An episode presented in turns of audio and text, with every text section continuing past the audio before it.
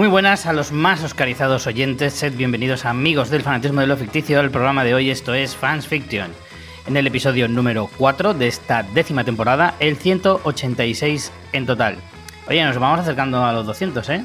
Ahí lo voy dejando. Hoy está conmigo, como siempre, la muy oscarizada, pero por ello es la mejor banda sonora, porque es un placer escucharla, María Santonja. ¿Cómo estás? Hola, buenas.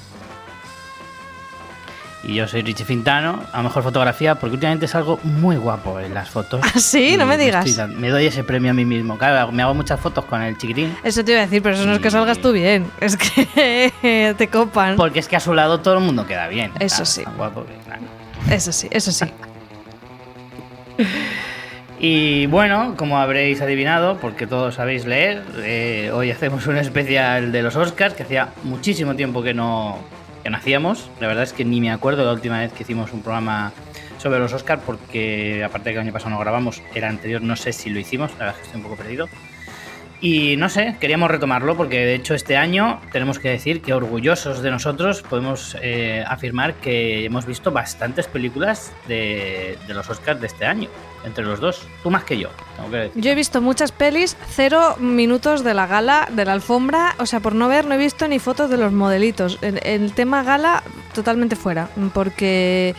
Eh, bueno, el día de la gala ni me planteé quedarme a verla porque las horas de sueño ahora mismo están muy cotizadas. Y, y es que luego quise ver un resumen que vi que había en Movistar que duraba como una hora y media y dije, ostras, pues esto está apañado. Me falló la app el día que me senté a verlo y luego ya había pasado un montón de días y era como que no tenía mucho sentido. Dije, bueno, pues ya está, ha pasado el momento.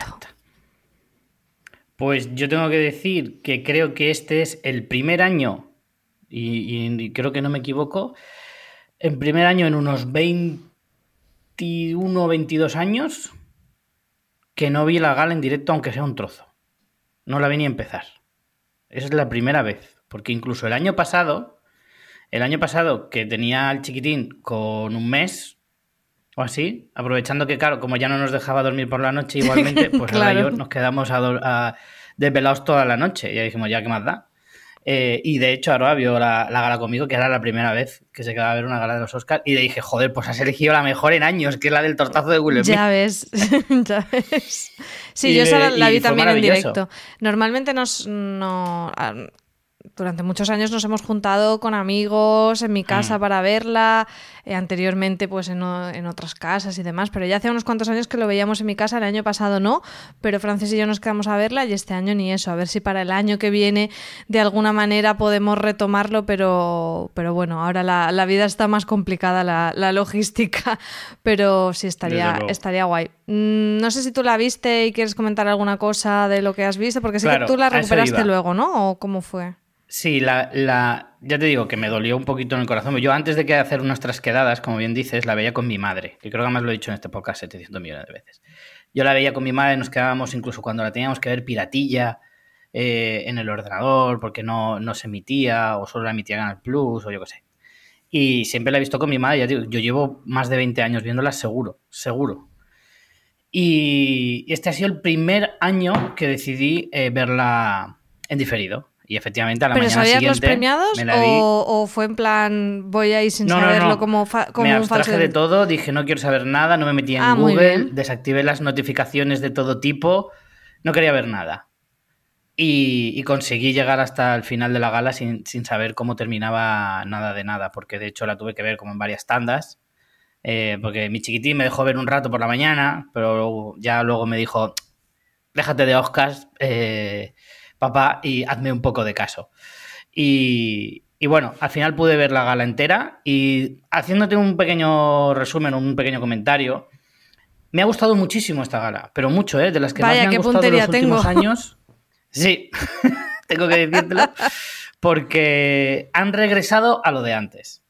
Han sido un poco conscientes de que sí, que antes eran las galas muy pesadas, muy largas y tal y que cual, pero también es verdad que los nuevos formatos que llevaban haciendo estos últimos años para intentar acortarla funcionaban todavía Hombre, Es que si solo es una rista de premios, premios, premios, tampoco tiene ningún sentido. O sea, si no te hacen ningún número musical, ningún gag, ni nada, dices, pues mira, ya me leo en, un periódico eh, los ganadores.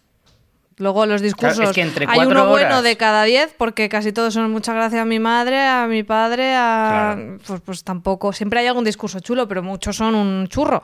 Entonces, si no le das un poquito de vidilla.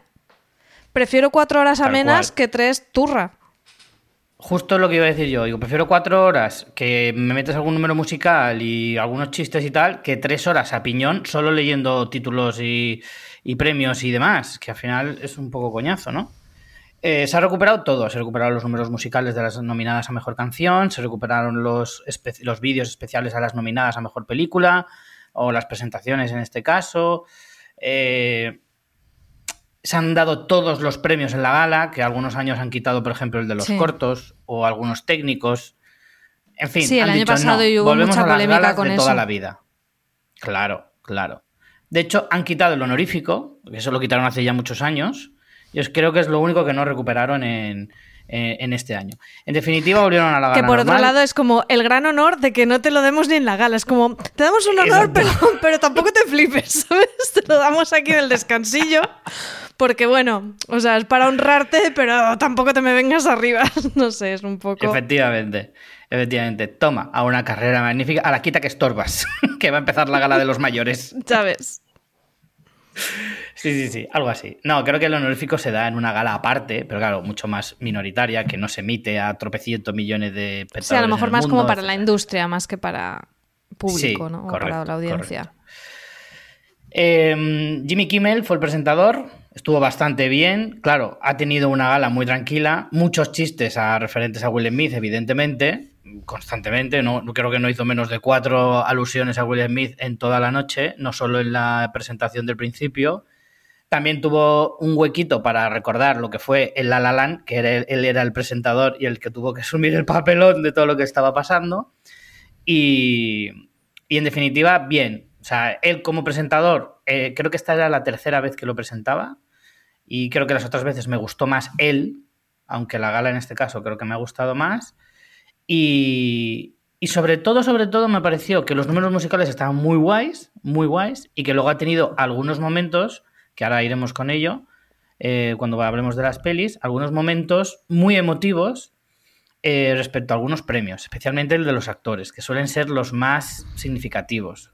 El de los actores suele ser el más íntimo, el más personal, el que la gente se lo toma de una forma un poco más emocional, ¿vale? Porque al hmm. final el guionista, pues sí, a veces el guionista famoso y otras veces no lo conoce nadie. Ni te cuento ya el montador, el de fotografía. Bueno, el de fotografía algunos son muy conocidos, pero los conocen más los cinéfilos, más que el gran público las bandas sonoras, etcétera. Solo el director, pero claro, como al final es una figura ya mm, más potente, igual no es tan emocionante, sino que es más solemne, y el de película ya ni te cuento. Creo que los que la gente se los toma como algo más personal, en plan mi actor favorito quiero que lo gane, o este se lo merece por su trayectoria, etcétera, etcétera, siempre son a los actores. ¿Vale? Y creo que ahí es donde los discursos son los que son más llamativos o más reivindicativos o más emocionantes y tal y que cual. Y este año, pues los cuatro premios han sido, o sea, tremendamente emocionantes, tremendamente emocionantes. Ahora cuando hablemos de sus pelis, creo que lo recalcaré en cada uno de ellos. Y, bueno, o sea, en definitiva, a mí me ha gustado muchísimo la, la gala porque otros años ya sabéis que hemos hablado de los Oscars y hemos puesto a parir a la academia porque era un truño, un rollo, o lo que sea.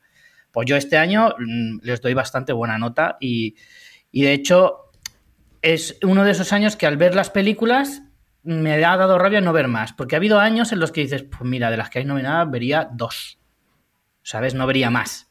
Sin embargo, este año eh, he visto bastantes, he intentado ver las, las que más he podido y me he dejado algunas que eh, que en otras ocasiones, en otros años, por ejemplo, cuando pasa la época de los Oscars, ya no me apetece ver las que eran para los Oscars, porque tampoco eran tan así, pero me hacía ilusión verlas para los Oscars y tener una opinión, etcétera. Pero cuando pasa la, la, fecha, ya es como se van olvidando, se van olvidando, se quedan ahí y hasta sí, ya como que te da más igual. Sí, este año no. Este año de las que me han faltado por ver, tengo ganas de verlas. Ya han pasado una semana y pico de los Oscars y todavía las tengo en mi lista para ver, pues este fin de semana, el siguiente o una cosa así. Como, son las próximas pelis que me apetece ver. Entonces, y eso en la gala también me iba. O sea, yo veía como que vas a ver, pelis. Richie, voy a hacer un, símil futbolístico, aunque te sorprenda, pero es oh, como... Oh, oh, Pero un momento, un momento, este momento es muy épico. es que como siempre me dices lo mismo, pues yo también quiero. No te voy a hacer un símil de ballet. Em, es como si vas a ver un partido de tu equipo, pues que vas con mucha más emoción que si vas a ver un partido de un equipo que te da un poco igual. Pues no es lo mismo. Perfecto, perfecto, lo has, lo has clavado. ¿He clavado el símil futbolístico? Fantástico. Estoy muy orgulloso de ti, María. Gracias. Bueno, con esto ya termino, no me quiero extender mucho más. Yo, a mí me gustó mucho la gala para los que ya... Es que el problema también de las galas de los Oscars es que si no lo ves el día de los Oscars, como mucho el día siguiente, ya jamás sucedió. No, pero el resumen este no, No voy a recomendar que la veáis tampoco. El resumen este estaba guay porque dices, bueno, una horita y media, pues te lo ves, pero no sé por qué. Te quitan toda la paja y tal y cual. Hmm. Sí. Pues nada, hemos visto un montón de pelis como, como dices, así que vamos. Algunas hablaremos menos porque algunas ya las metimos en lo mejor del año. Eh, hmm. Hay que decir que otras quizá hubieran entrado cuando hicimos ese programa, pero no las habíamos visto todavía. Entonces, bueno, eh, al final es lo que pasa con los recopilatorios, como en nuestro caso, que tampoco vemos tantísimo, tantísimo, siempre se nos quedan fuera y luego esa es la gracia también, ir recuperándolas. Así que, que nada, em, las que hablamos más el año, el año pasado, digo, en el episodio de las mejores pelis, pues haremos más bien una breve mención. Eh, no sé si quieres empezar tú, por, por dónde quieres Empieza tú que tienes más que yo, porque de hecho me estoy dando cuenta que menos dos, todas las que he visto yo, las has visto tú. Así yo he visto un montón, ¿eh? Yo, a compartir he hecho muchos los deberes. Sí, has hecho bastante. Vamos a empezar por las nominadas a mejor película. Sí. ¿Vale? Esta vez, este año, bueno, simplemente una pequeña aclaración. Nosotros normalmente vamos categoría por categoría y ah, hablando un poco de todos los premios en general. No vamos a hacer eso este año. Solo vamos a hablar de las pelis de los Oscars. Como pelis, como si fuera un programa de críticas normal. Porque ya la lista la obtenéis en cualquier lado, encima ya han pasado bastantes días, no tiene mucho sentido empezar a repasaros aquí quién ganó. Bueno, cuando vayamos a la peli, pues sí comentaremos un poco, pero tampoco en vez de ir por categorías, vamos a ir por, pelis. Entonces, en cada peli os diremos que ha ganado cada una, no nos vamos a liar en. Pues mira, estaban nominadas estas otras cuatro y tal y cual. Pues al final no merece la pena. Sí, lo que pasa es que de, mejores pelis se nos ha quedado solo entre los dos, solo se nos ha quedado pendiente Ellas hablan, las otras las hemos visto alguno de los dos o los dos, o sea que hemos ido ahí de mejor peli y lo tenemos casi mm. todos los deberes hechos. Correcto. Pues mira, si quieres. Así que vamos con las, esas principales esas películas principales, mejor dicho, y, las vamos eh, haciendo pues como crítica de cada una de ellas. Venga. ¿Empieza tú? Pues voy a empezar por Tar, eh, la película eh, que es que tuvo. Bueno, esta se quedó sin ningún premio, estuvo nominada a seis premios. Kate Blanchett por actriz era, estaba también entre las favoritas, pero al final no ganó. Eh, la peli de... Yo creo que era la gran favorita, sí, probablemente. Sí, lo que pasa es que, bueno, ya creo que ella ya tiene dos y, en fin, y va, a recibir muchas más nominaciones porque para mí ahora mismo es una de las mejores actrices que hay en Hollywood ahora mismo. Mucha gente dice que puede llegar a ser una Meryl Streep. Yo te digo que a mí, por gusto personal, me gusta más eh, Kate Blanchett que, que Meryl Streep. Y bueno, Tar es una peli de... Yo es que no, es que, bueno, Meryl Streep es que no se puede comparar casi con nadie. Yo no, no sé si sería capaz de compararlas, porque al ser generaciones diferentes pero sí que creo que al final de su carrera Kate Blanchett puede estar a la altura de Meryl Streep. No sé cuál me gusta más, porque es que tienen registros completamente diferentes. es que como que le veo más los Muy pocos papeles podrían compartir Kate Blanchett y, y Meryl Streep, me parece a mí. Bueno, sí, no sé, no sabría decirte. Yo es como que a Meryl Streep le veo más como los... Le veo un poco más costuras que a Kate Blanchett. Kate Blanchett, eh, no sé, es que a mí me parece espectacular. Directamente es que veo personas diferentes cuando la veo actuando. Eh, en esta peli de Todd Field, bueno, la película em, a mí me sorprendió. Eh, es una película... No, no, sé cuánto contar de ella porque, bueno, digamos que es una peli muy sutil, ¿vale? O sea, no te da no, no te da nada eh, muy explícito, tienes que todo el tiempo ir atando tus cabos.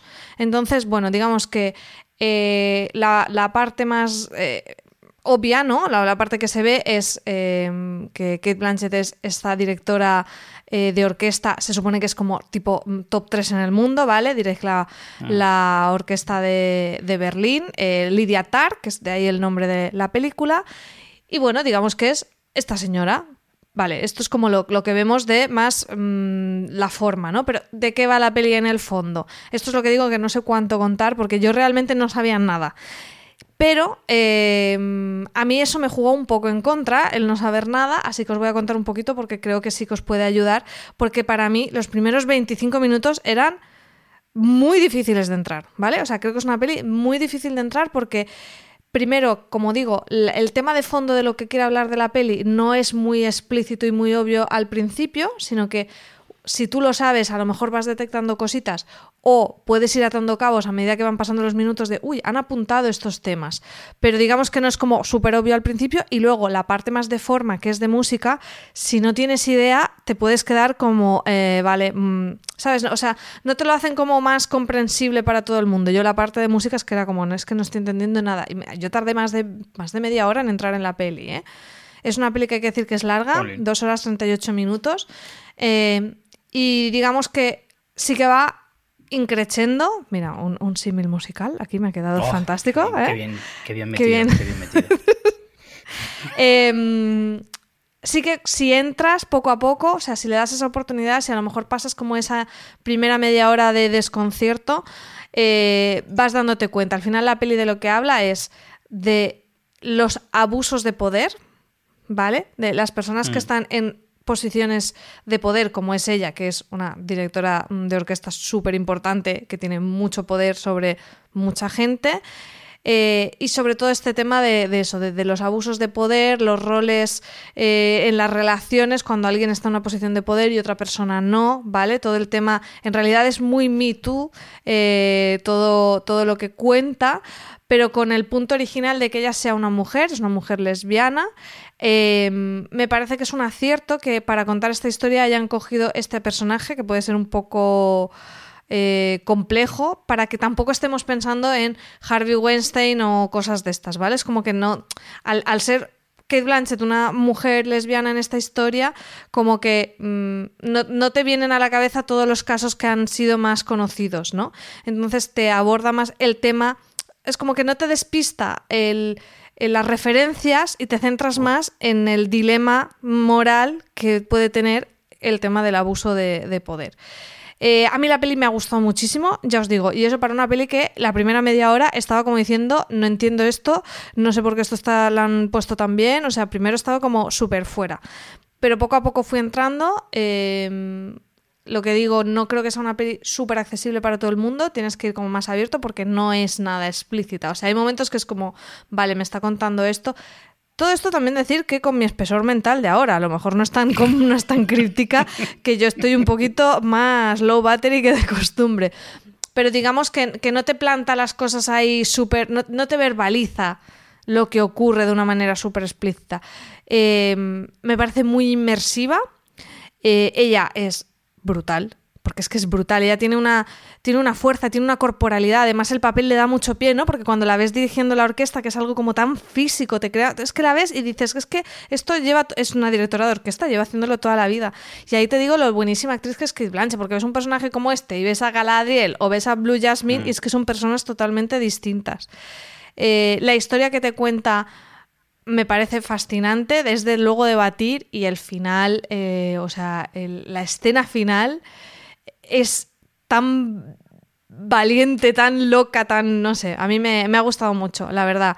Eh, no sé, fantástica. Me, parece una, gran película sobre, sobre este tema que a lo mejor hasta nos puede parecer manido, el tema del abuso de, de poder, pero creo que está contado de una manera magnífica.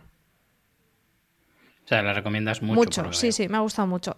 Poniéndole a todo el mundo sobre aviso de que no es, no es una peli palomitera, vamos. Pero es una peli, te diría, no es tipo, no, dirías que es una peli fácil. No, no creo que sea una peli fácil, tampoco creo que sea súper difícil, ¿vale? O sea, tampoco mm. es una cosa... Pero tienes que ir con cierta precaución en ese sentido. O sea, que no vas a ver.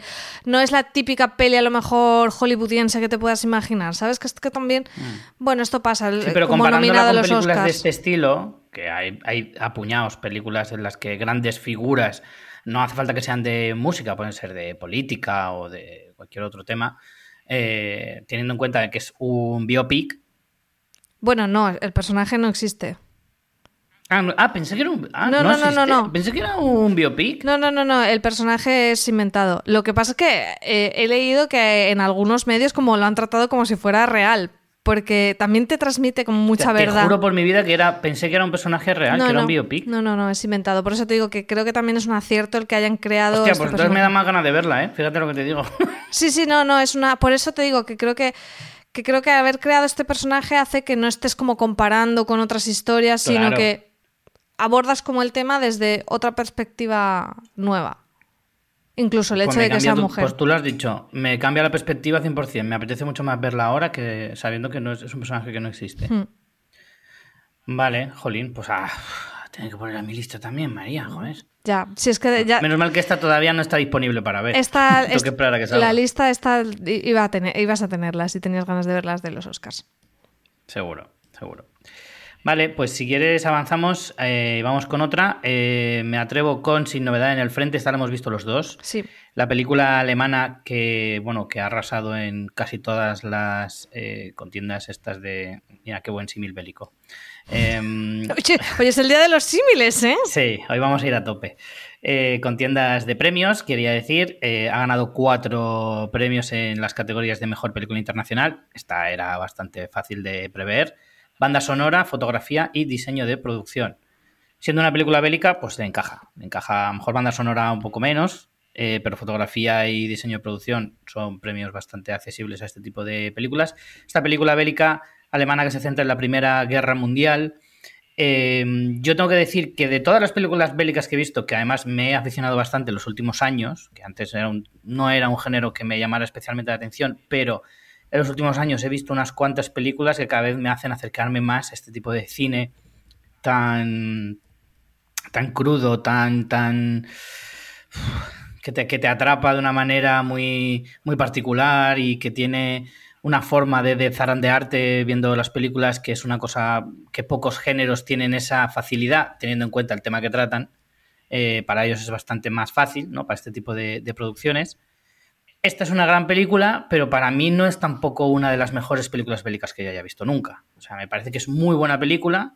Se la compara muchísimo con 1917, que se ambienta en, el mismo periodo, en la misma guerra y tal. Creo que 1917 eh, era, destacaba más por su técnica que por la historia que cuenta, que al final contaba una historia no muy interesante, en realidad. O sea, no muy interesante dentro del marco de la Primera Guerra Mundial, que casi todo lo que te cuenten va a ser fascinante o por lo menos muy, muy emocionante, ¿no? Pero en este caso, la profundidad de las historias, la, profundidad de los personajes, la profundidad, me refiero a Sin Novedad en el Frente, la, profundidad de las cosas que les suceden a los personajes, a los principales. Hay un protagonista principal, pero hay bastantes secundarios que le, que le siguen casi toda la película.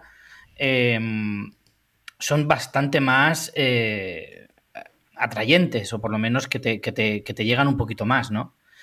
Es una película que para mí, yo que suelo hacer mucha distinción en los estilos, eh, es mucho más americana que alemana. No me ha parecido una película tan europea. No sé si has dado esa sensación. No sé si tiene algo que ver el hecho de que Netflix sea la que impulsa esta película.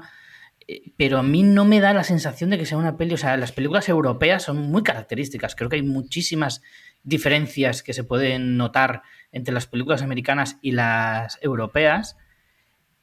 Pero claro, esta vez lo estás viendo desde el punto de vista alemán. No solo de, la, de que lo produce o la dirige o la escribe un alemán, sino de que la historia trata del bando alemán en la Primera Guerra Mundial. Claro, los americanos casi siempre se van a la, a la parte de los aliados o la Segunda Guerra Mundial, muy claramente, pero nunca lo hablan desde el punto de vista.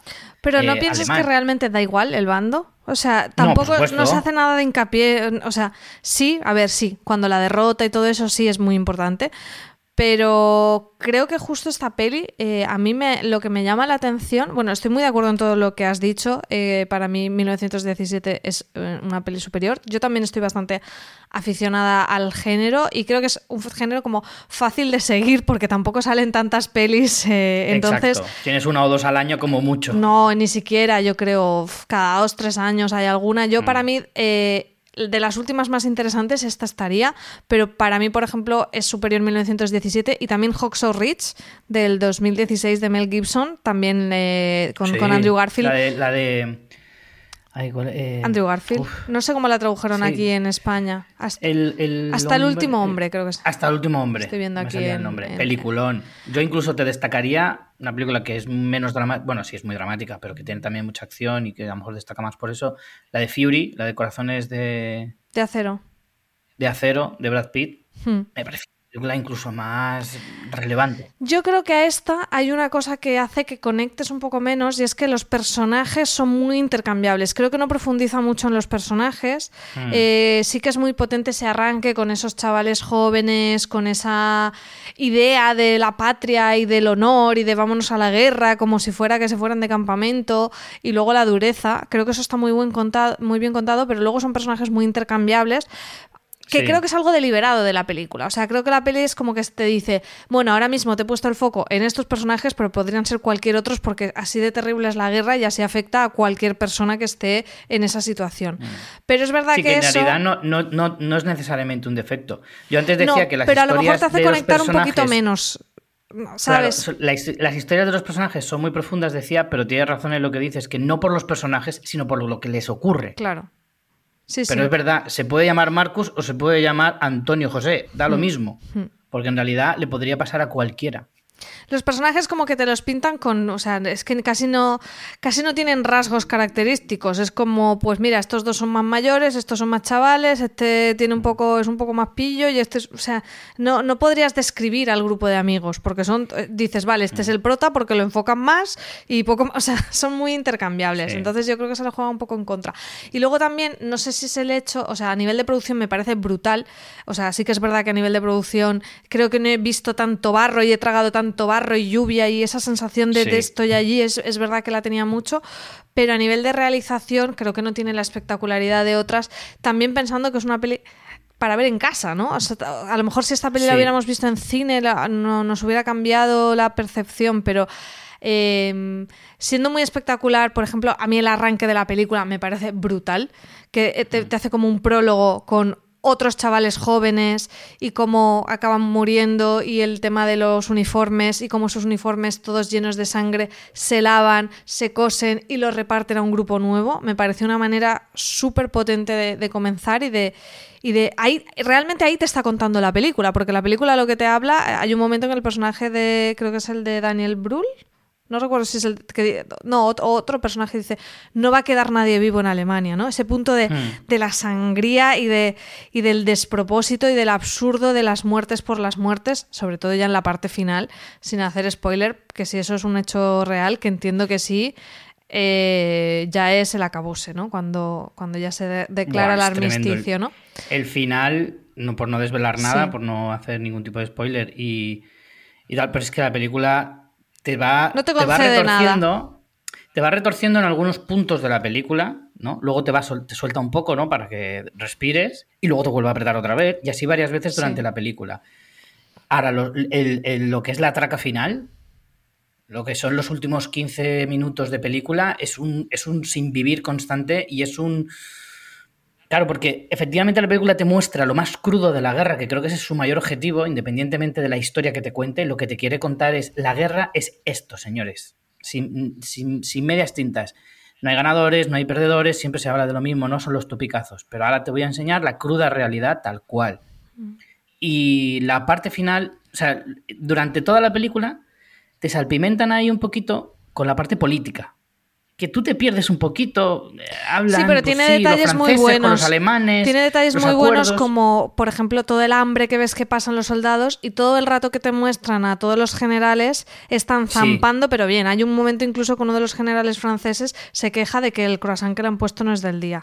Y claro, tú dices, claro, qué fácil mm. es tomar decisiones eh, cuando los que van a ir a morir mm, son otros. Entonces sí que creo que, por ejemplo, en eso, de hecho eso no es nada sutil, que todo el rato que te salen generales están zampando, te ponen muchos platos de eso, de, la porcelana, eh, de los mm. cafés, del no sé qué, y los otros están literalmente ¿Cuánta gente muertos de hambre.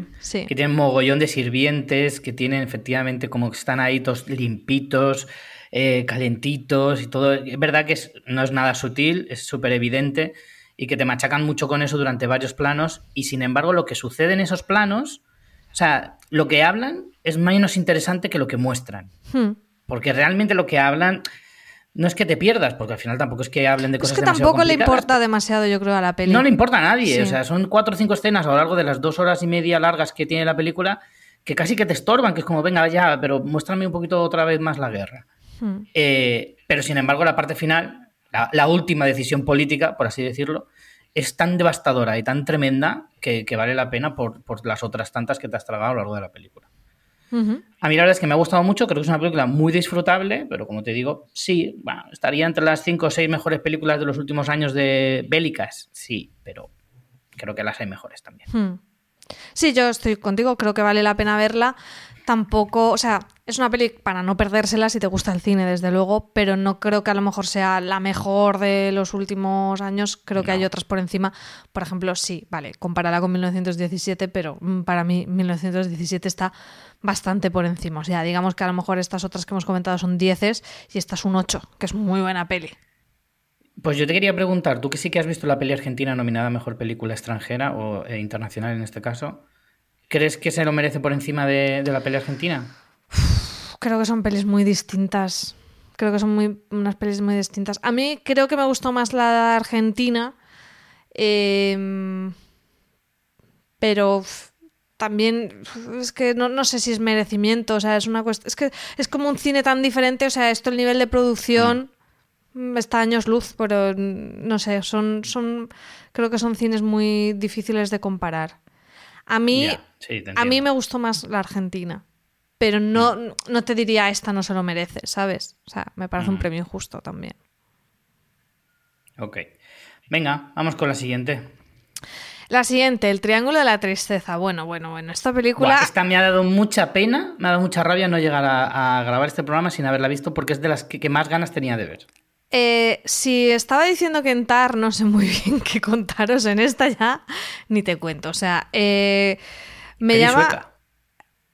Me llama mucho la atención cómo los Oscars cada vez hacen cosas más extrañas y ves más cine que hace un tiempo no estaría nunca en los Oscars, porque eh, esto o todo la vez en todas partes son películas que a mí me extraña mucho que estén aquí.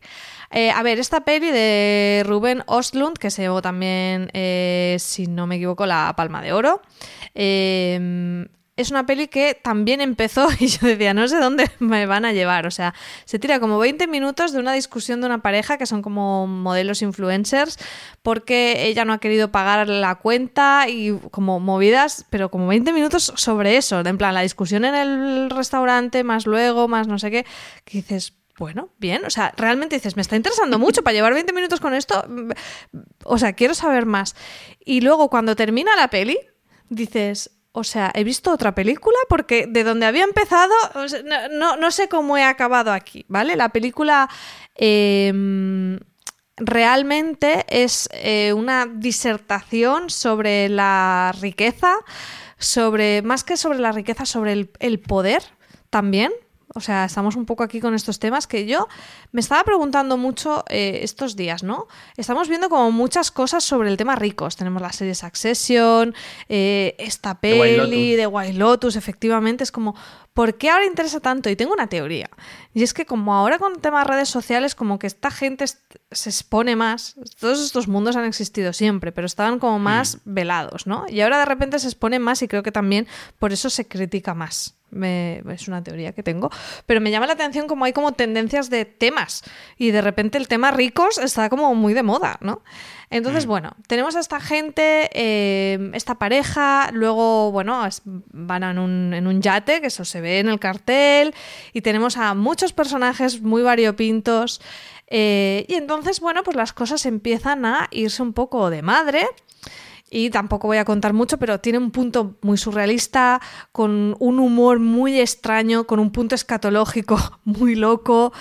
Y al final acaba siendo todo una crítica pues a eso, al poder, a la gente que, está ahí mm, enganchada y tiene la pasta y tiene el poder y no quiere renunciar a ello, a cómo la, la, gente que realmente tiene mucho dinero y maneja el mundo normalmente no lo tiene de la manera más lícita y cómo eh, todo eso em, puede ser como casi intrínseco al ser humano, ¿no?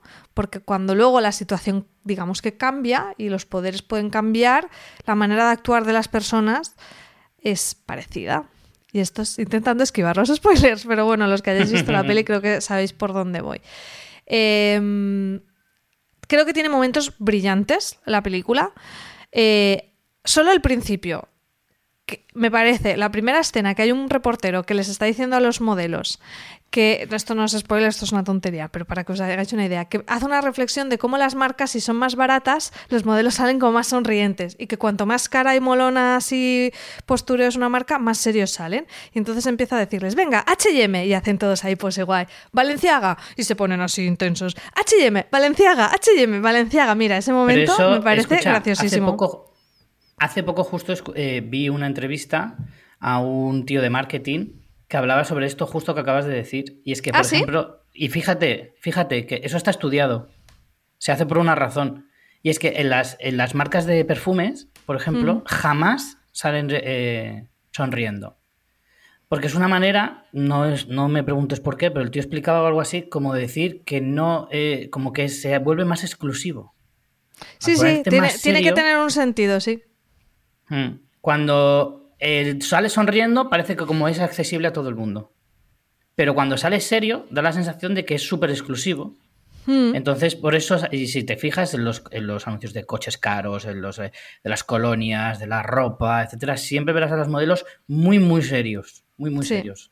De hecho, el triángulo de la tristeza que hace alusión al título es de este tema, bueno, tiene relación con el mundo modelaje porque es como en la frente, como el triángulo que te hace la frente, donde frunces como el ceño, más o menos eso es como el triángulo de la mm. tristeza.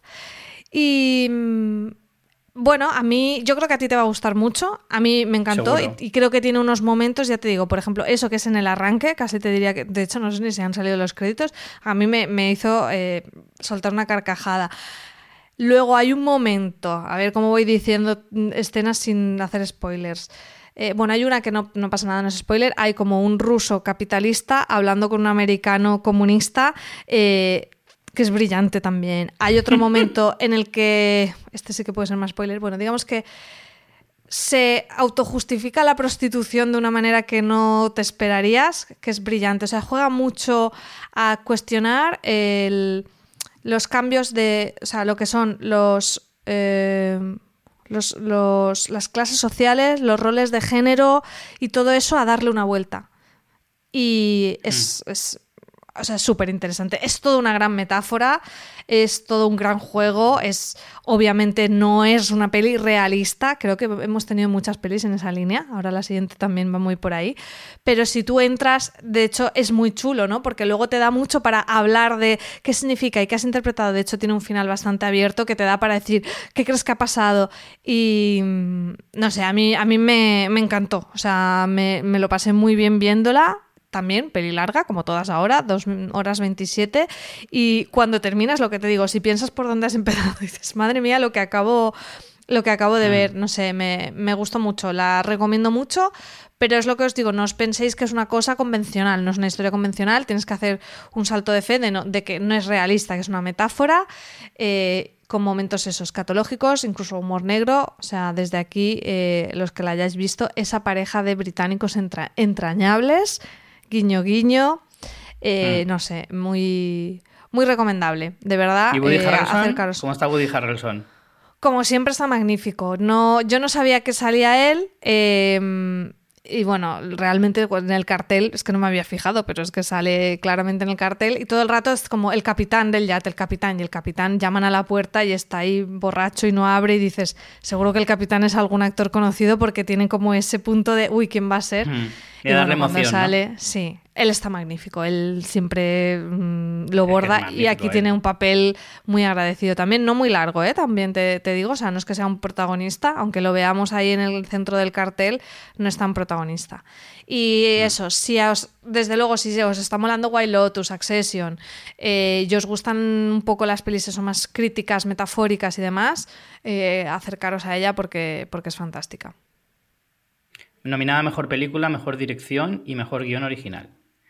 Con esas nominaciones te puedes hacer más o menos una idea del tipo de peli que es, porque es como muy, muy esquemático eso en, los Oscars. Cuando se hmm. nominan por esas tres cosas a una película, más o menos te puedes hacer una idea de qué tipo de película es. Hmm. Vale, vamos con la siguiente. Eh, para mí una de las que más me han gustado de, esta tanda de películas de los Oscars, Almas en Pena eh, de Iniserin. Eh, o Niserin.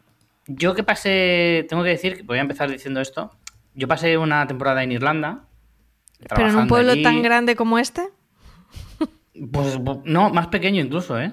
Donde estaba yo. Es que lo mío no era un pueblo, eso era una urbanización de chalés, no era ni, ni siquiera un pueblo. El pueblo más cercano donde había un supermercado estaba a unos 8 kilómetros de, donde, yo, de donde yo residía. Eh, yo estaba muy al sur. Este, este, luego lo busqué eh, en Google esto está en una. Eh, en la película está centrada en un pueblecito, en una pequeña isla que hay más o menos al norte de, la isla de Irlanda. Eh, yo estaba justo en la contrario, muy, muy al sur, en la costa precisamente. Em, pero me gustó mucho porque, joder, los, paisajes que se ven, eso Irlanda es así entera, de arriba abajo. Eh, tampoco es un país demasiado grande donde pueda tener geografías muy distintas, pero eh, pero es que es, total. Y la ambientación que tienen es magnífica, porque de hecho la película está basada en los años 20, que no sé si lo llegan a decir en algún momento de la película, creo que sí. Eh, pero yo no, recuerdo si lo tuve que buscar o algo, pero vamos, que yo quería saber en qué, en qué marco estaba puesta la película y era en los años 20. Bueno, nos relata la relación entre dos amigos de este pequeño pueblo isleño, donde, vamos, es un pueblo donde no, como que nunca pasa nada. ¿Vale? Es el típico pueblo irlandés, de, con la idiosincrasia irlandesa, que a poquito que, conozcas un poquito lo que es la cultura irlandesa, pues se basa en trabajar, ir al pub, tomarte tus pintas, fumar un poquito, a dormir y a la mañana siguiente lo mismo, sin más. Pues de eso va la película, en realidad. Yo creo que la, definición, la definición culta sería, es, es una película basada en, en la gran pregunta existencialista de darle sentido a tu vida y la parte más mm, de andar por casa sería eh, cómo te tomas el morirte del asco en, donde vives. ¿Sabes? Más o menos es una cosa así. O sea, realmente la relación de estos dos protagonistas se basa en que eh, a uno de repente se empieza a plantear su relación con, esta, con el otro porque su vida está empezando a no tener ningún sentido y quiere darle otro sentido. Y la relación con este hombre es lo que le frena. Sin dar muchos spoilers, porque no quiero dar muchos detalles, es un poquito la, definición de lo que pasa en, estas en esta trama principal, que luego hay otras tramas secundarias eh, que hablan un poquito de lo mismo, realmente, pero con, otro sentido.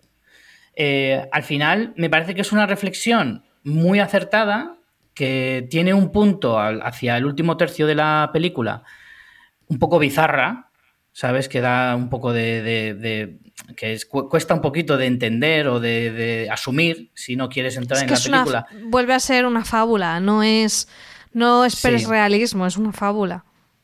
Sí, más o menos. Es una fábula un poco contemporánea dentro de una película de época, entre comillas, ¿no? Más o menos, esa sería la definición. Em, a mí me parece que, bueno, Brendan Gleeson y Brendan Gleeson y, Colin Farrell están maravillosos. Colin Farrell, que no es precisamente un actor mm, al que yo le tenga demasiada devoción, pero creo que aquí está fantástico, fantástico. Brendan Gleeson, que es uno de esos actores que ya está como muy pasado de vueltas en el sentido de que es que ya todo le sale bien, haga lo que haga, porque es Brendan Gleeson, ¿sabes? Es como, ¿cómo no lo va a hacer bien? Que es un pedazo de actor brutal y, solo con su cara de mala hostia eh, ya clava todas las escenas, básicamente. Y el personaje de la hermana de Colin Farrell, Kerry Condon, el personaje de Siobhan, también está maravilloso. Eh, yo, de hecho, te destacaría incluso por encima el personaje del chico este, que además está haciendo muy famoso, pero no me ha aprendido su nombre todavía. Eh, aquí lo tengo. Barry Keoghan. que hace de Dominique. Exacto. Yo destacaría más a este chico que hace un papel complicado, muy complicado, que no es nada fácil hacer personaje, porque hace personaje mm, con alguna tara mental, pero sin ser excesivo, sin ser exagerado. Simplemente, por decirlo de mala manera, ¿vale? Pero que es cortito, nada más. No, no, no tiene ningún tipo de discapacidad, simplemente pues que es cortito y tal. Pero tiene una forma de moverse, unos gestos, una forma de expresarse. Eh, vi media película en versión original y luego la vi en versión eh, doblada, porque estaba mi niño por ahí danzando y no podía estar mirando la pantalla todo el rato. Así que al final la tuve que poner en versión eh, doblada eh, pero vamos, que la primera parte de la película sí que más o menos pude pillar los tonos y la forma de expresarse de los actores en, su versión más Muy cantarín. Eh, natural. ¿Eh? Muy cantarín el acento. Sí, claro, sí, sí. Y, y vamos, que en ese sentido creo que el personaje de, de Barry Keoghan está maravilloso, pero maravilloso. Y en definitiva, eh, solo destacaría una cosa más y ya te dejo hablar a ti. Em, este señor, eh, el McDonagh, eh, director que venía de hacer tres anuncios a las afueras y otras muchas películas, bueno, muchas tampoco, no tiene muchas en su filmografía, pero que me parece que es un director al que... sí, pero son pelis que han tenido muy siete psicópatas, escondidos en brujas, son pelis que han tenido muy, una muy buena crítica. Brutal. Hmm. Brutal, está, está, vamos, se está poniendo en mi top 5 de directores más interesantes en los últimos años y, y, es porque le da una cosa que a mí me gusta muchísimo, que yo desde luego entro total, y es que le consigue dar un sentido del humor. ¿Cómo decirlo? Es que ni siquiera es humor negro, es, es un humor... Mm, es muy ácido, es muy mordaz, no, no necesariamente tiene que ser negro, que a veces lo es, evidentemente, pero que, joder, lo mete eso encima dentro de unas historias tan dramáticas y tan... Bueno, en el caso de Tres, anuncios a las afueras era muchísimo, muchísimo más dramática que esta película, que al final es más emocional que dramática. Hmm. Eh, pero, joder, son historias súper profundas, pero le mete esta, este, este barniz de, humor crudo, ¿sabes? Que, que me fascina. O sea, me tiene totalmente fascinado.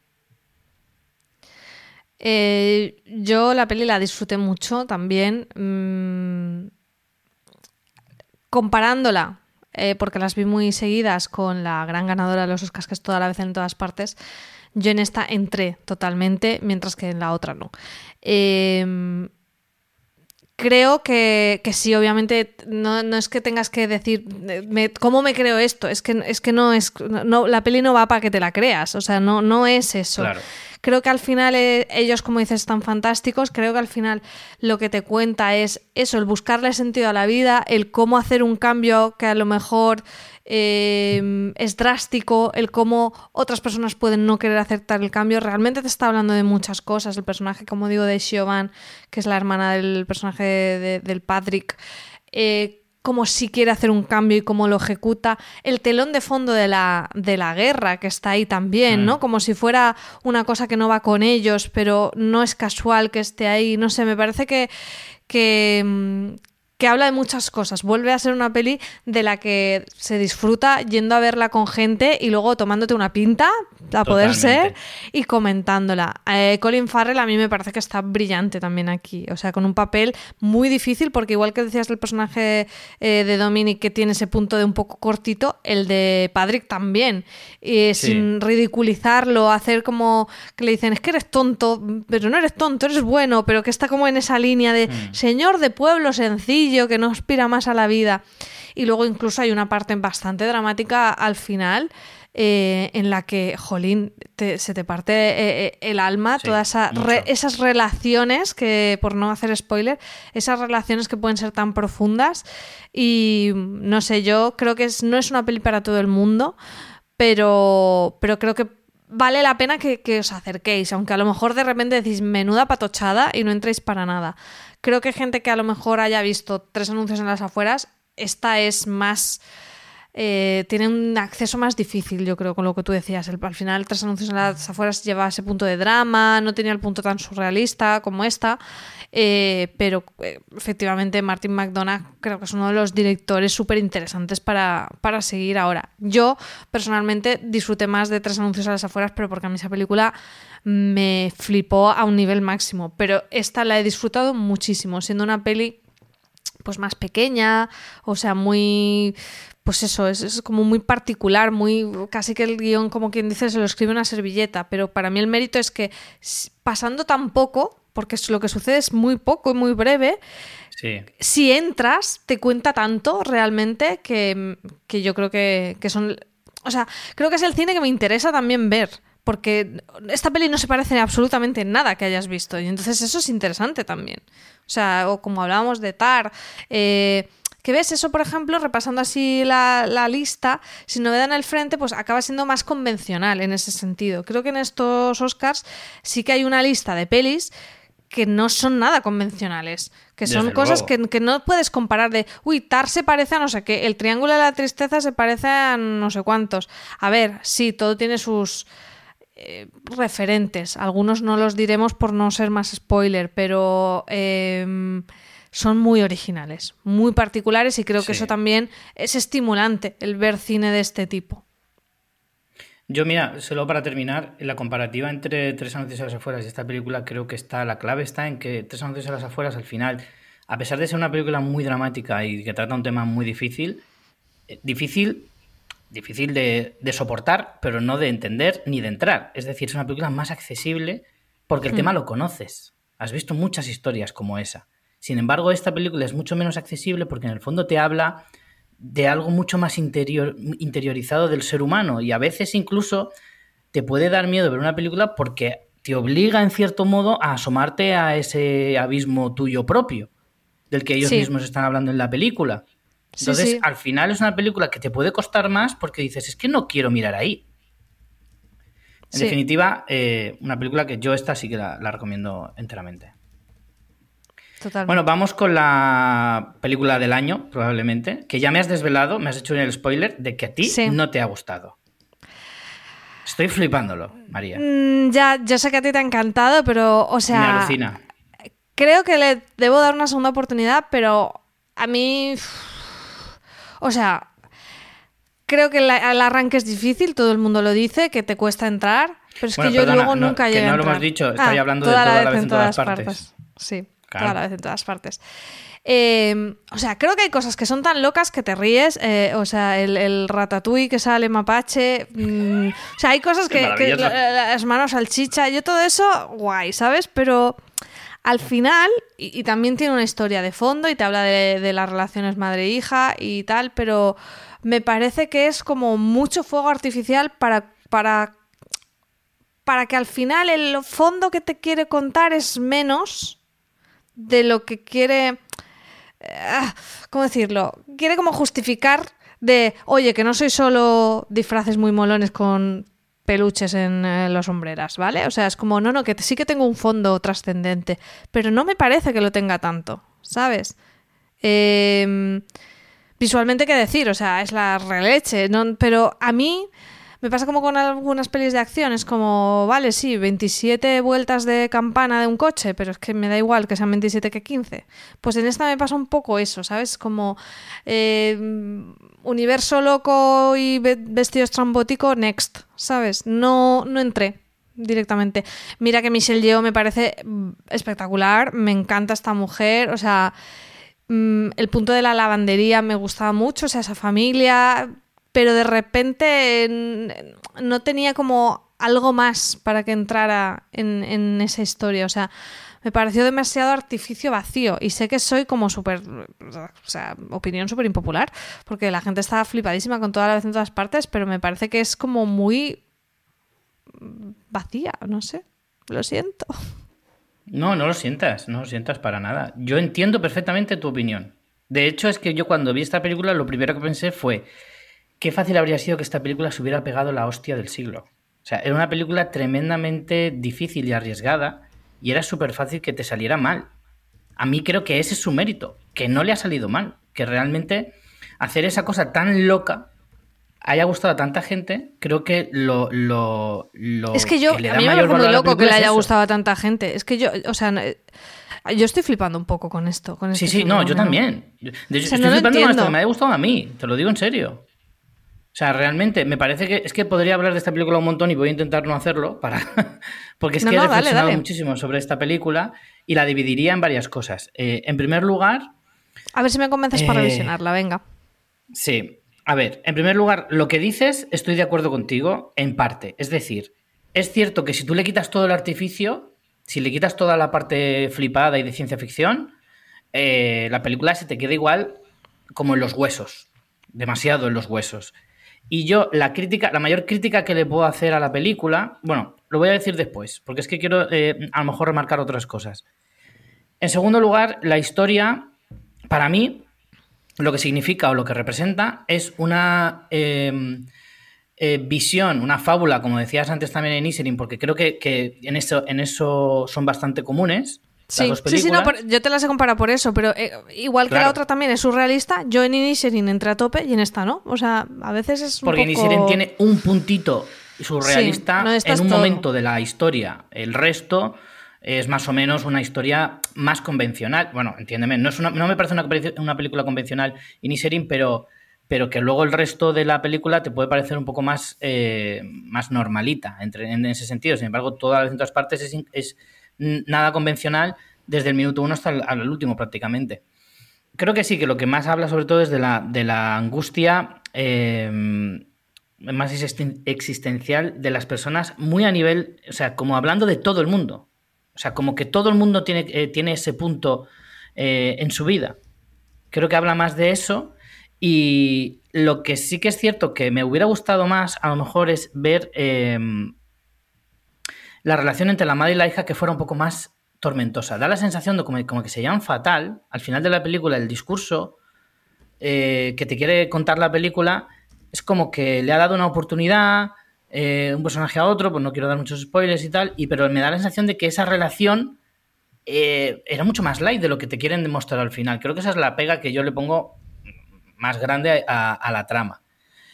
Sin embargo, luego, a nivel de comedia, me parece fantástica. O sea, es que me reí como pocas veces me había reído en una película en los últimos años. Me pareció una comedia. Yo, no, yo es que tampoco me reí tanto.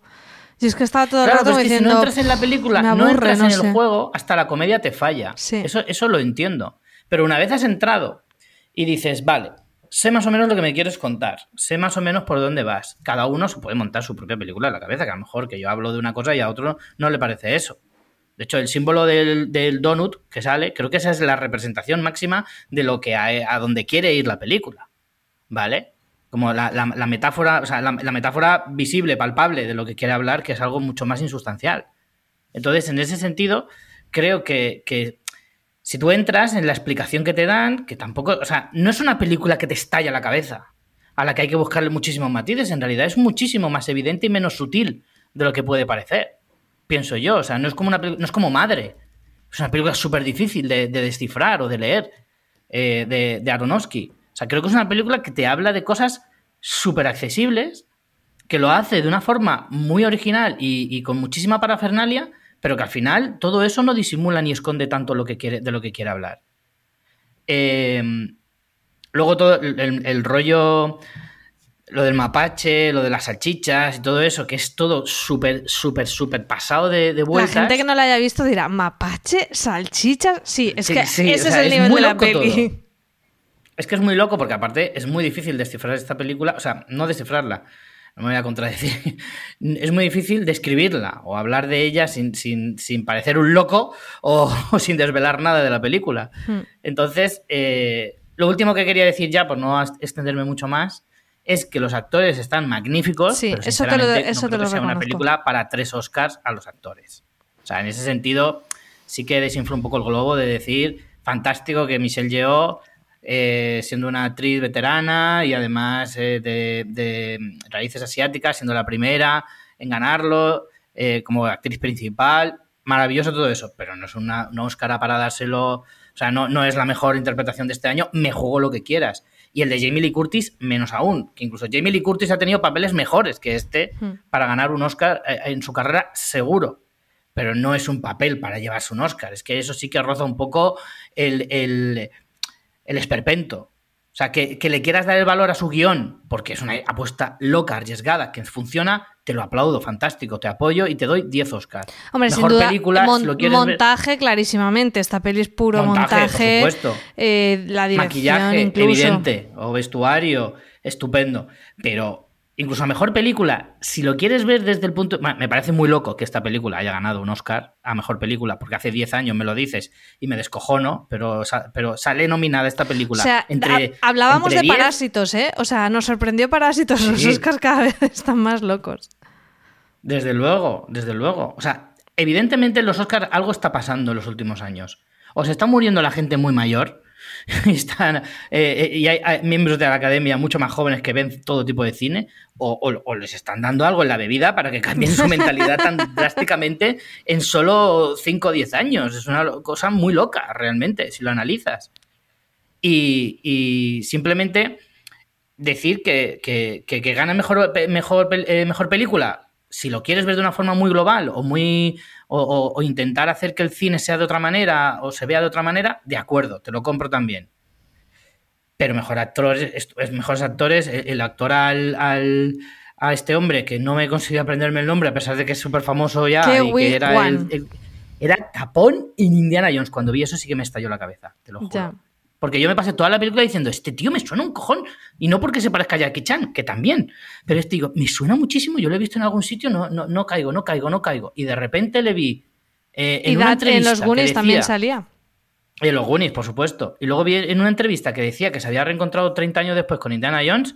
Y de repente dije, ¡Ah! Dios mío. Y o sea, mi cabeza, mi cerebro dio vueltas de campana dentro de, mi cabeza, te lo juro. O sea, me, me, flasheó totalmente. Y, y me parece el reencuentro es maravilloso, el premio a mejor película se lo da a Harrison Ford, se da un abrazo tremendo en la gala que es que es súper emotivo, lo que te dice el tío en la en la eh, eh, cuando recibe el premio es maravilloso, pero no se merecía ese Oscar, yo lo siento, pero no es así. Y solamente quería destacar más de lo de los premios, que lo he dicho antes, que el, discurso de, de Michelle Yeoh, por supuesto, pues fue maravilloso, diciendo que bueno, que el cine se abre a todo el mundo, que, que, que, era muy importante que ella ganara también ese premio por lo que representa. Jamie Lee Curtis habla de, de todas esas personas que no lo ganaron, hace mención a sus padres, que eso luego lo dijeron en la, esto que los periodistas de Movistar que hablan de eso lo contaron, que los padres de, de Jamie Lee Curtis fueron siempre ninguneados durante toda su carrera. Estamos hablando de, de Vivian Leigh y Tony Curtis, eran los padres de Jamie Lee Curtis, dos actorazos súper míticos de su época nunca fueron premiados y siempre fueron muy ninguneados. A Jamie Lee Curtis la ningunearon durante muchísimo tiempo porque decían que estaba ahí por ser hija de quien era, que teniendo más de 60 años la mujer ganando un Oscar todavía tenga que justificar que se ha ganado su propia carrera sin necesidad de que sus padres fueran actores y todo ese discurso fue súper emocionante y súper bonito. Eso es cierto. Y el, discurso de, termino aquí, con el, eh, el discurso de, de Ke Hyun Kwan hablando de que él había dejado la interpretación después de muchísimos años porque nadie le daba trabajo, que había conseguido este puesto de, casualidad, este, este papel, en cierto modo, y acabó diciendo su discurso, este es el auténtico sueño americano. Que eso me hizo mucha gracia, porque al final ese, esa idea siempre tan idílica que suelta a los americanos, al final se la se la han le han, convencido a los inmigrantes de que eso es cierto, que es totalmente mentira. que eso pasa uno de cada 100.000 millones de personas, eh, cumplen ese sueño americano. Eh, sobre todo hablando de los inmigrantes. Es la mejor promoción que les pueden hacer, que alguien además de fuera les haga esa, esa alusión. Totalmente. Entonces, claro, me hizo mucha gracia ese punto final, pero igualmente fue, fueron muy emotivos todos esos premios y, en fin. A mí me parece la peli del año, con sus cosas, con sus matices, eh, pero desde luego a todo el mundo se la recomiendo, aunque luego no te guste, pero merece la pena que la veas, porque es una de esas películas trascendentes. Se hablará de esta película años después, estoy convencido, aunque solo sea por lo loco que fue que le dieran tantos Oscars a esta película eh, en el año 2023. Sí, además porque ha sido un año con muchas pelis, con muchas nominaciones que además se han ido de vacío, mogollón de pelis con seis nominaciones, siete nominaciones se han ido de, vacío. Y en cambio esta, que es como la, más rara de todas... Lleva, lleva ¿Cuántas nominaciones llevará? Eh, eh, cuánto, ¿Cómo será la media? Habría que calcularlo. A ver si, si, me da por hacerlo, lo miro. Las nominaciones de películas de Spielberg eh, en referente a los premios que se ha llevado? ¿A cuántos premios, qué promedio de premios ha llevado en cuanto a nominaciones? Hmm. Sería flipante. Bueno, pues nada, yo no sé si la revisionaré a lo mejor un día con, no sé, comprándome muchas palomitas dulces y, chuches y cosas así, porque creo que es la única manera, dándome mucho azúcar. Pero bueno, comentarnos. Creo que es una peli que da mucho pie. Dejarnos comentarios. Sabéis que ahora nos podéis comentar en Evox, en Spotify en nuestra web en fanfiction.es. Esta peli que tiene tanta, no sé, polémica en sí. Eh, comentarnos qué os ha parecido. Vamos con la última que vamos a comentar de las nominadas a mejor peli, porque eh, hay una que no hemos visto, que es Ellas hablan, y las otras tres las comentamos, como decíamos, en, el programa de las mejores pelis del año. Así que si queréis saber lo que nos ha parecido Avatar, el sentido del agua, Elvis y Top Gun Maverick, pues podéis ir ahí eh, a, escucharlo en ese episodio. Y la última que queda es Los Fabelman, la peli de Spielberg, precisamente, que yo lo he visto y, jolín, me decepcionó tanto esta película. Me da cero, interés tengo en ver esa película. Cero, ¿eh? Es una pena enorme porque es una peli que podría ser como muy bonita, o sea, es como Spielberg rememorando su niñez, una tendencia que hay ahora como muy muy típica, o sea, que Branagh lo hizo también eh, el año pasado y es como que los directores están como cogiendo su infancia, tal y cual, mm, hablando del cine, una carta de amor al cine, es una frase también muy manida, pero es que no mm. tiene alma, es que no, es que no es que mm, es como aburrida, es que no tiene emoción, o sea, para ser una carta amor al cine es que no tiene emoción, es que nada de lo que pasa te emociona.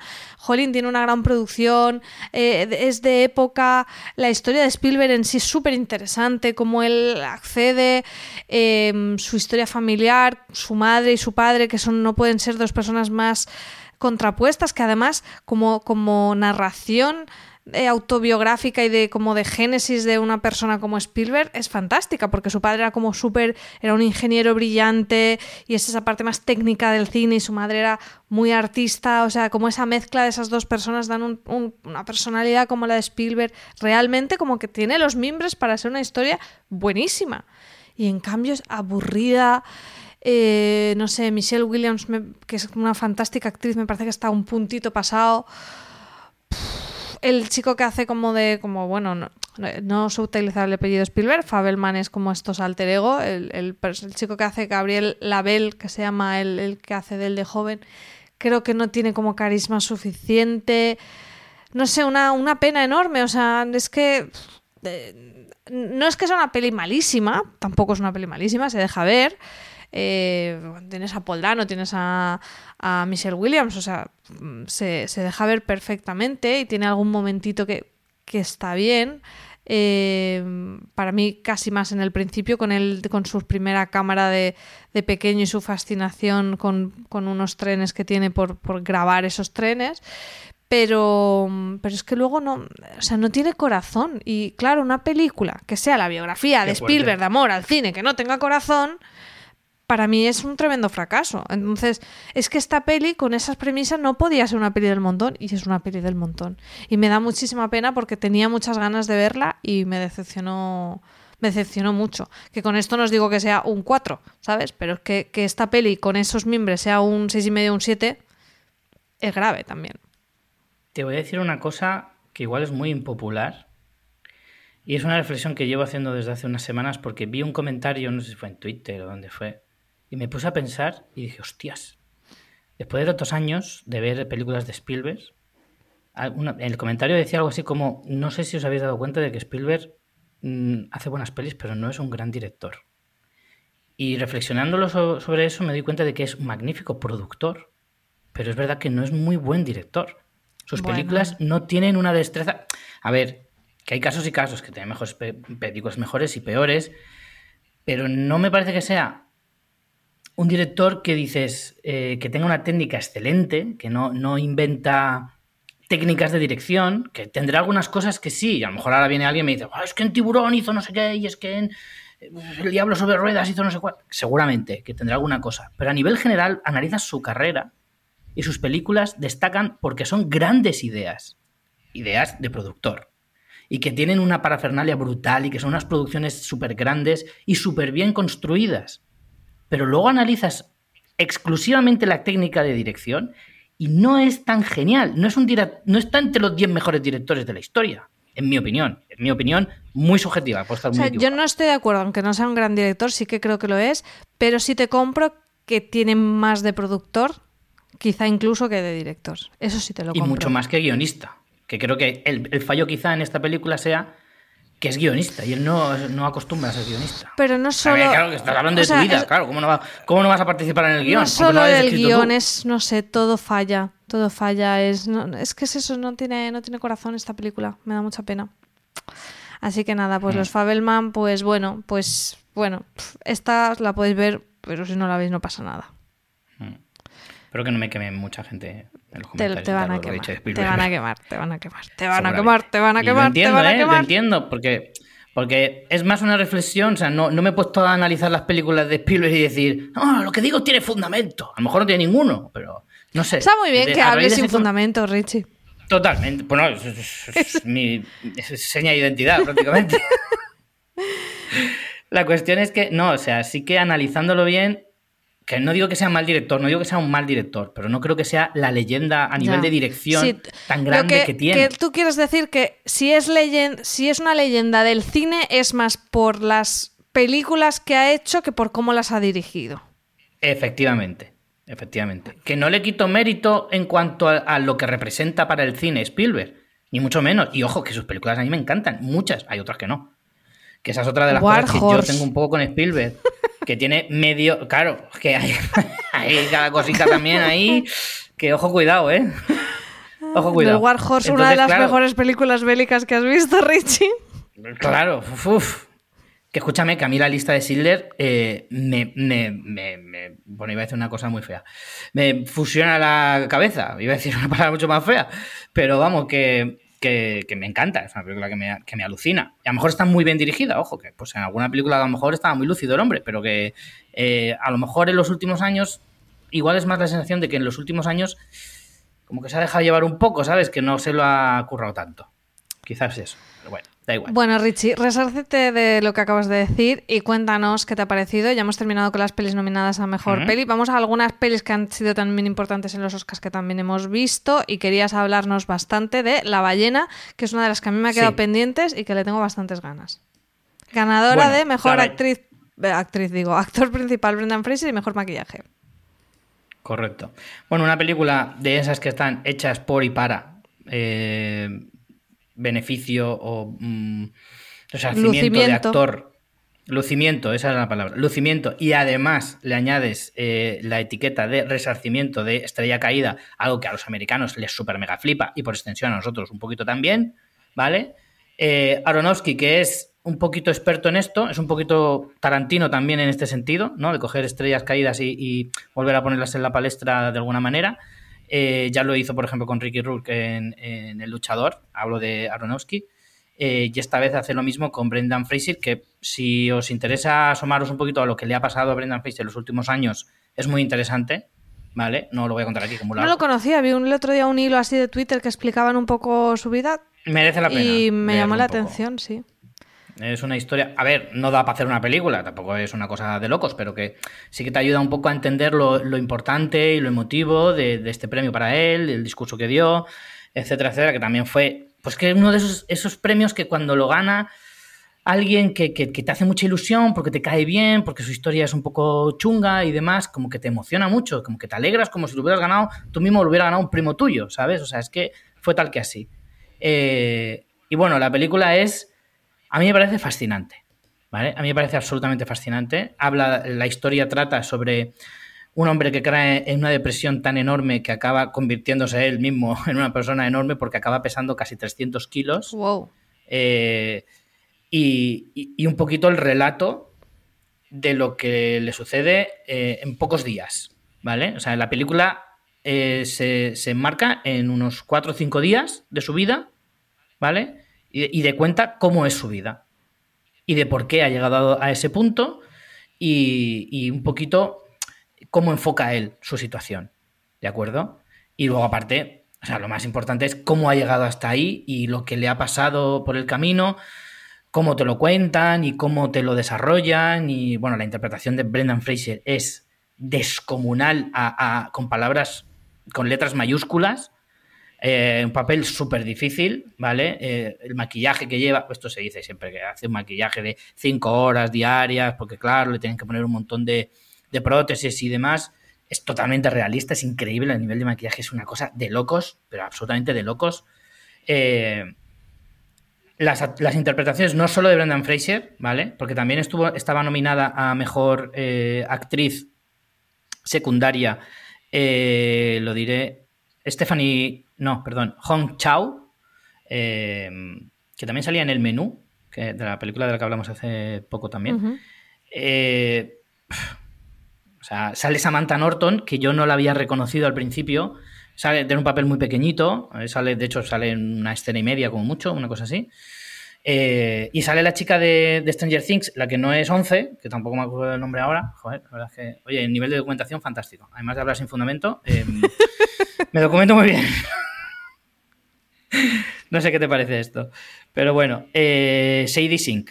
Joder, ya que, ya que tengo abierto, es más que tengo abierto aquí Film Affinity, que no me cuesta nada pinchar y, y decirlo. En fin, Sadie Sink está también, hace un papel fantástico, hace de la hija de, de, Brendan Fraser.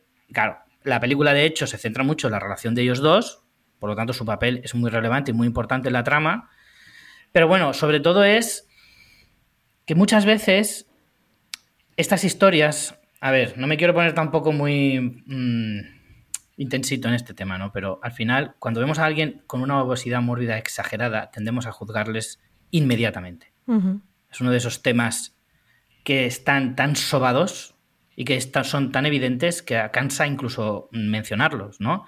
En plan, el tema de la obesidad, de lo poco que nos respetamos, del cuerpo, de la imagen, todo eso que ya sabemos, bueno, pues todo eso me lo salto y me voy directamente a la parte en la que nunca entendemos la parte, nunca entendemos los motivos, siempre presuponemos, pero nunca nos paramos a escuchar los motivos que a una persona le pueden llevar a, a un punto como ese, tan terrible, tan terrible.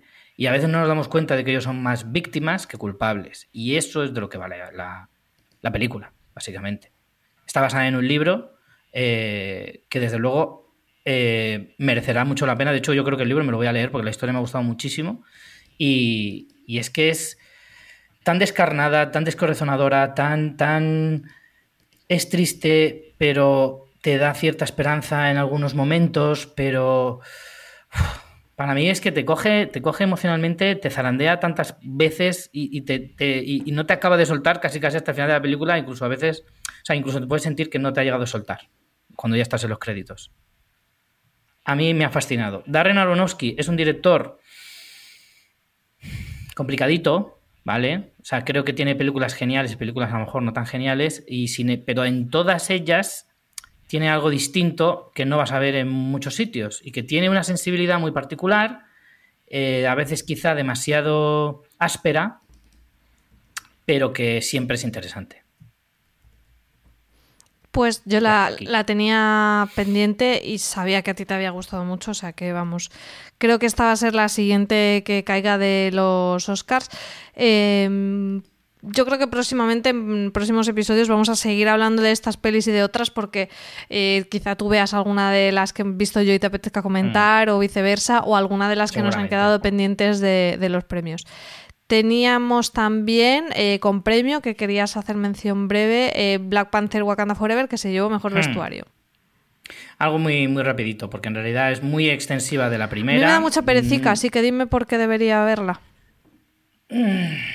A ver, un día tenemos que hablar de esto, que ya creo que ya lo hemos mencionado, del completismo que supone ciertas obras, eh, sobre todo sagas, mejor dicho. Eh, en este caso sería Marvel. Dentro de ese completismo, algo criticable y algo mm, a veces un poco sin sentido, esta no es de las más prescindibles. Te quiero decir que si la ves no pasa nada, pero que no te va a aportar gran cosa dentro del universo de Marvel. Es decir, a mí me gusta verlas todas porque, porque quiero, de alguna manera me gusta saber que hay una historia gigantesca alrededor de todo el universo Marvel y no me quiero perder ningún detalle y quiero ver todas las obras, sean buenas o malas. ¿Vale? Digamos que, eso da para otro programa. En el caso de, de Black Panther, la parte 2 es extensiva a la primera, no aporta gran cosa. Mucho mejor la primera que esta, sin lugar a dudas.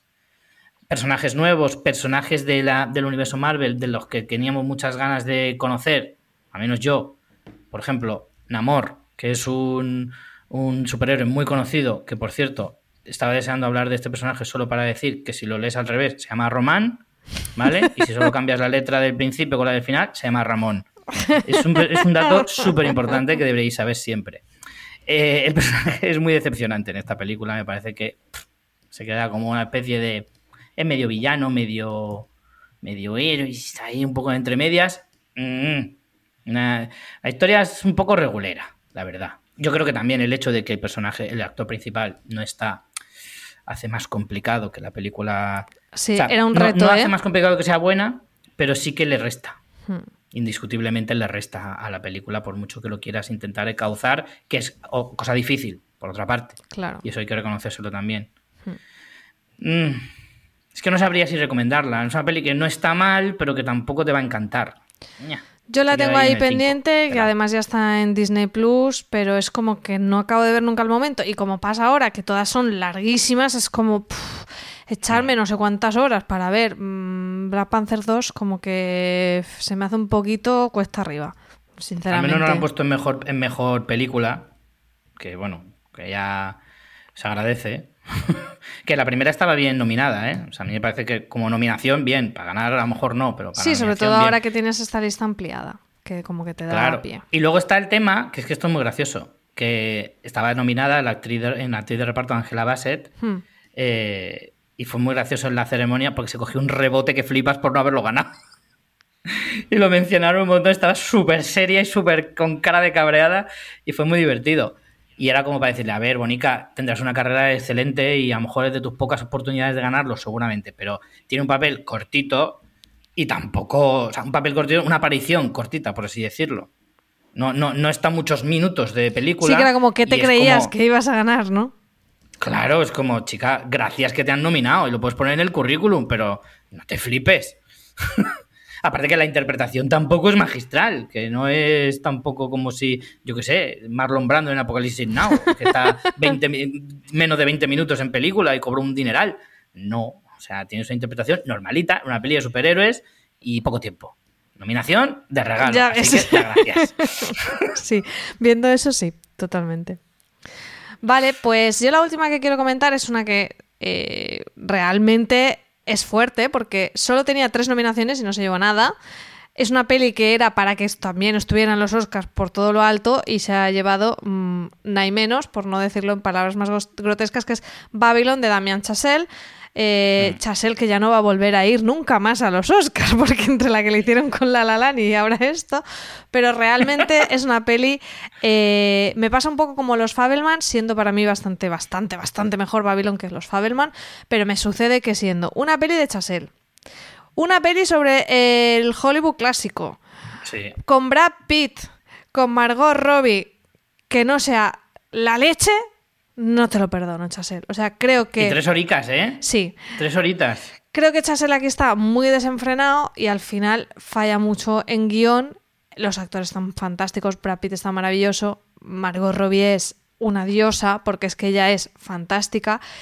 Pero creo que tiene, mm, nada, tres momenticos que están bien, bastante al principio de la película. Luego es como, no me interesa nada lo que me cuentas, no tiene ritmo, mm, eh, Además, original no es, porque es que la historia de Ascenso y Caída de una estrella la hemos visto millones de veces. Si no me cautiva, si no entro, si no, yo qué sé, ¿sabes? Si no me parto de risa, algo. Y falla mucho. Em, para mí, una pena, creo que es una peli disfrutable. Eh, dicho eso, tampoco me parece la súper brillantez a nivel también de realización. Yo qué sé, el número musical de La La Land del principio es la leche, es inolvidable. El arranque de Babylon Em, pues sí, es una fiesta, como, pues como eran las fiestas en el Hollywood de esta época, mucho, mucho plano secuencia, porque este señor si no hace un plano secuencia no se levanta de la cama, pero tampoco hmm. es que digas, wow, o sea, nunca lo había visto. Vale, pues sí, hmm. pues una fiesta con muy orgiástica, bien, pero no me acaba, o sea, no me parece tan brillante. No, no me lo parece. Y luego tiene cosas como que no entiendo muy bien. O sea, la presentación de, del personaje. Ay, no recuerdo su nombre, perdonad. El personaje eh, latino es como. que no le veo mucho la gracia. No sé, o sea, es una peli que me, me dio mucha pena que no me gustara más. Es una peli que está bien, la podéis ver, pero luego encima eso, con todo el metraje que tiene, pues te echa muy para atrás, porque cuando le meten también tantas horas es como, no, no, perdonar, que voy a hacer la super obra maestra sobre el Hollywood clásico. Hmm. Mira, pues no. A lo mejor esta peli me la hubieras hecho en, o no te digo ya hora y media, que eso ya casi no existe, pero en dos horicas, dices, mira, pues una peli maja, pero te me hmm. calzas aquí tres horas, no sé mucho que dura esto, y dices, pues mira pues no hacía falta. Y además que luego se va totalmente, porque es que hay un momento que aparece además Toby Maguire, que ya se le va la... O sea, es, como que la peli no tiene tono. O sea, se le va el tono en muchas ocasiones a la película, ¿sabes? Es como no, mm. no sabe qué quiere ser. Y bueno, para mí pues también una decepción en ese, en ese sentido. Aún así sí que creo que vale la pena verla porque creo que tiene sus momentos, pero pues eso. Tres horas nueve minutos, amigos. Eh, es que yo creo que quedas como un pretencioso de mierda si haces una peli de tres horas y luego no es la hostia. es, que, es que esto es así. Esto es así. Sí. Y luego, por otra parte, te diría que de Chasel me decepciona mucho. Bueno, creo que la película ha sido un fracaso absoluto. La, pusieron a parir en la gala. Precisamente le dijeron porque habían perdido dinero. De hecho, eh, Kimmel hizo varios chistes sobre eso. Incluso le abuchearon en uno de los chistes diciendo que, que, en fin, que Babylon era poco menos que una basura. O sea, lo dijo, no, no así, pero casi casi. Y, creo que ha sido un fracaso total. Me decepciona un poquito porque creo que este chico, que prometía muchísimo, por su juventud y por su talento y demás, y que creo que poco a poco va como de más a menos en sus películas, cada vez van siendo un poquito peor. Eh, y no sé, me da rabia porque hace unos años hablábamos de él, tú y tanto tú como yo, sí, como este, voy a este ver todo lo hay que, seguirle, este va a ser la leche, es que madre mía, cómo ha empezado su carrera, qué barbaridad, qué locura y cada vez va bajando escalones, a mí la sensación. Sí, sí. Así que bueno, Pero yo esta sí que la quiero ver porque al final, sea buena o mala, es un poco de lo que hablaba antes de a veces las películas, aunque sean no, no den la talla, merece, ver, merece la pena verlas. En este caso, para mí, es que tiene, joder, Chasel sigue, bueno, es un director que me interesa, aunque luego no, no acierte. Eh, es el Hollywood clásico, Brad Pitt, Margot Robbie, lo tiene todo, joder. Hmm. Quizá eso sea lo que al final, pues eh, como tú bien dices, mm, te acabe por matar y decir, pues no me ha gustado precisamente porque tiene todo eso y no encaja. Claro, pero lo que tú dices es que todo eso te tiene que hacer que sea una buena peli y a lo mejor en guion, que era el punto primero, pues tenías que haberle dado una vueltita porque no. Y luego lo que te digo está muy fuera de tono, o sea, la parte ya de Toby Maguire es como, de repente estoy en una peli como de Guillermo del Toro, ¿qué es esto? O sea, no, es que no, no tiene muchos... Sí, o sea, la cara rara que me has hecho, pues cuando la veas me, cuentas, pero es que es así. Tía. Pues nada. Me, has dejado con el culo torcido con eso último. a lo mejor se te da ganas de verla. Pues... Sí, no, sí, la voy a ver, ¿eh? La voy a ver seguro. Pues con eso termina nuestro repaso a pelis de los Oscars. Vamos con algunos comentarios que si no tenemos ahí abandonadillos. Eh, Richie, no sé si tienes abierto, si quieres empiezo yo. Empieza tú, que estoy en ello. Vale. Amstaff46 dice, vamos, de momento vais a buen ritmo, que no decaiga. Quinto programa, señores, lo estáis flipando. Cuarto, cuarto, cuarto. ¿Este cuarto? El quinto llegará, el quinto llegará. Cuarto programa, lo estáis flipando. dale, dale. Sigo. Daniela, un cariño saludo para los integrantes de este querido podcast, en especial a María, en este momento de profunda pena por la pérdida de su adorado Logan. Muchas gracias. Lo mejor es que lo conociste tú en tu vida para hacerla más plena, seguro que sí. Te envío un abrazo desde Chile. Oye, muchas gracias por estos mensajes. Eh, luego María Esther Gómez dice, ¿dónde se graban estos programas? Pues mira, Rich en su casa y yo en la mía. No sé a qué te refieres con la pregunta, pero te lo decimos. Eh, más, eh, PJ Cleaner, ¿lo lees tú? Sí, venga, que ya lo tengo abierto. PJ nos dice, el menú es una gran peli. Elvis me decepcionó mucho. The Batman me parece de las mejores películas del año pasado. Argentina 1985, otra de las grandes películas de 2022. Para mí superior a Sin Novedad en el Frente. Mira, PJ nos responde a esa pregunta que hemos hecho antes. Em, de películas de 2021 no hablo. Te respetamos, PJ.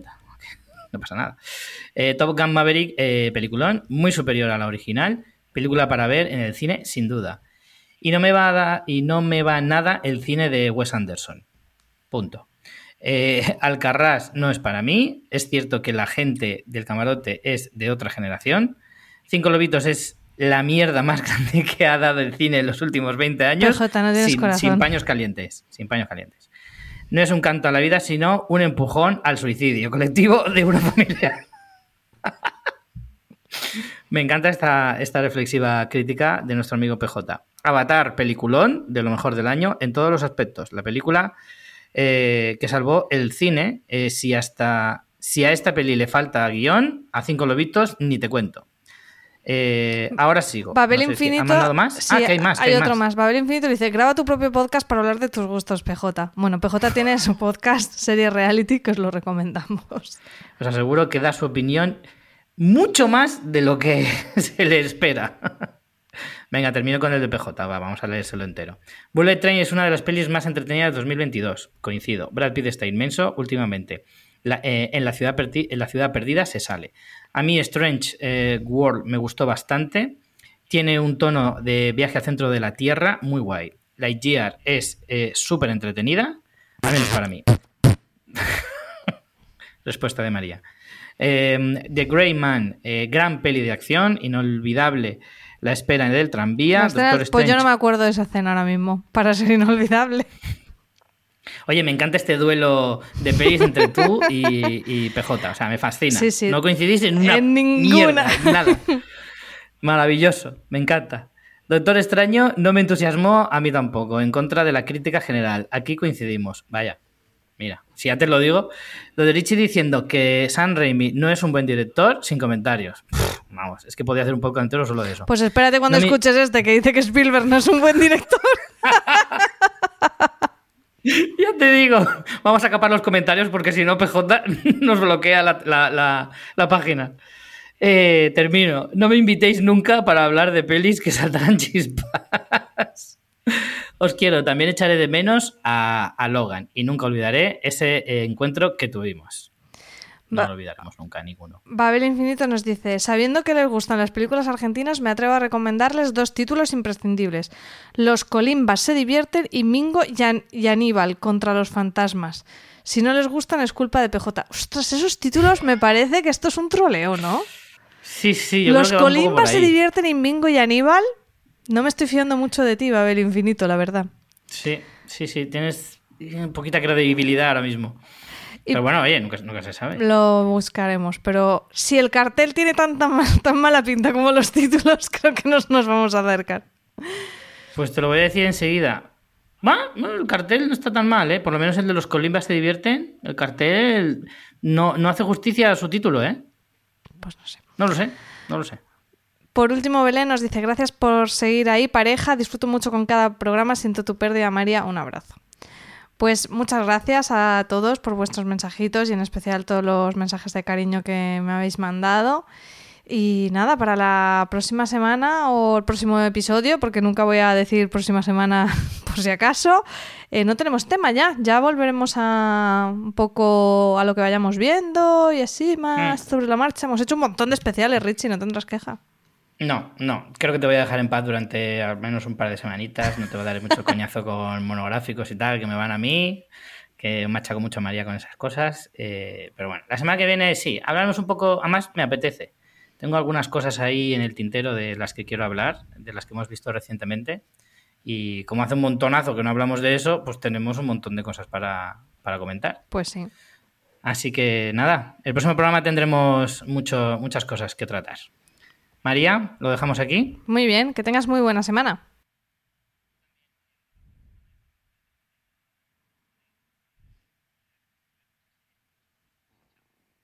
Pues tú también, María, que tengas buena semana y bueno, los oyentes también, tener una fantástica semana y no se os puede olvidar, ¿eh? No se os puede olvidar que tenéis que ver muchas series y muchas películas. Chao.